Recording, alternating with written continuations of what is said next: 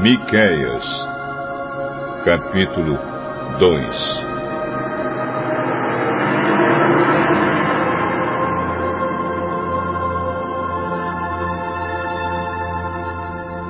Ai daqueles que antes de se levantarem de manhã já fazem planos para explorar e maltratar os outros. E logo que se levantam, fazem o que querem, pois são poderosos. Quando querem terrenos ou casas, eles os tomam. Maltratam os outros e não respeitam a família nem a propriedade de ninguém. Por isso, o Senhor diz: Vou fazer a desgraça cair sobre vocês e vocês não escaparão. Será um tempo de sofrimento e vocês não andarão mais tão cheios de orgulho. Quando aquele dia chegar, outros vão inventar um provérbio a respeito de vocês e cantarão esta canção triste. Estamos completamente arruinados. O Senhor tirou a nossa terra.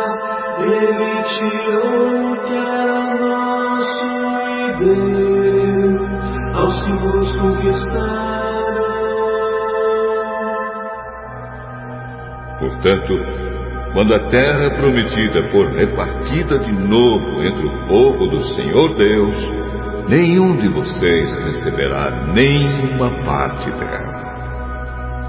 O povo me diz: Pare com essas profecias. Não diga isso. Ah, não é possível que Deus faça a desgraça cair sobre a gente. Ah, será que o povo de Israel está amaldiçoado? Será que o Senhor está irritado? É assim que ele age? O Senhor Deus diz: De fato, as minhas palavras fazem bem aos que são bons. Mas vocês, como se fossem inimigos, atacaram meu povo. Os homens voltam da guerra pensando que estão sãos e salvos. Mas vocês roubam as suas roupas. Vocês expulsam dos seus lares queridos as mulheres do meu povo. E assim os filhos delas perdem para sempre as bênçãos que prometi. Saiam daqui, vão embora, pois não é este o lugar onde vocês vão descansar em paz. Aqui há tanta gente desonesta e sem vergonha que a destruição vai ser total. O profeta que essa gente prefere é aquele que anda pregando mentiras e falsidades, prometendo vinho e cerveja para todos. O Senhor diz ao povo de Israel: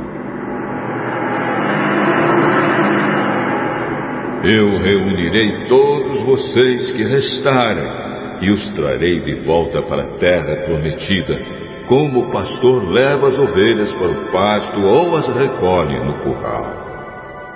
E mais uma vez as cidades do país ficarão movimentadas e cheias de gente. Deus abrirá caminho para o seu povo. Eles sairão livres pelos portões da cidade. O Rei, o Senhor, irá na frente e todos os seguirão.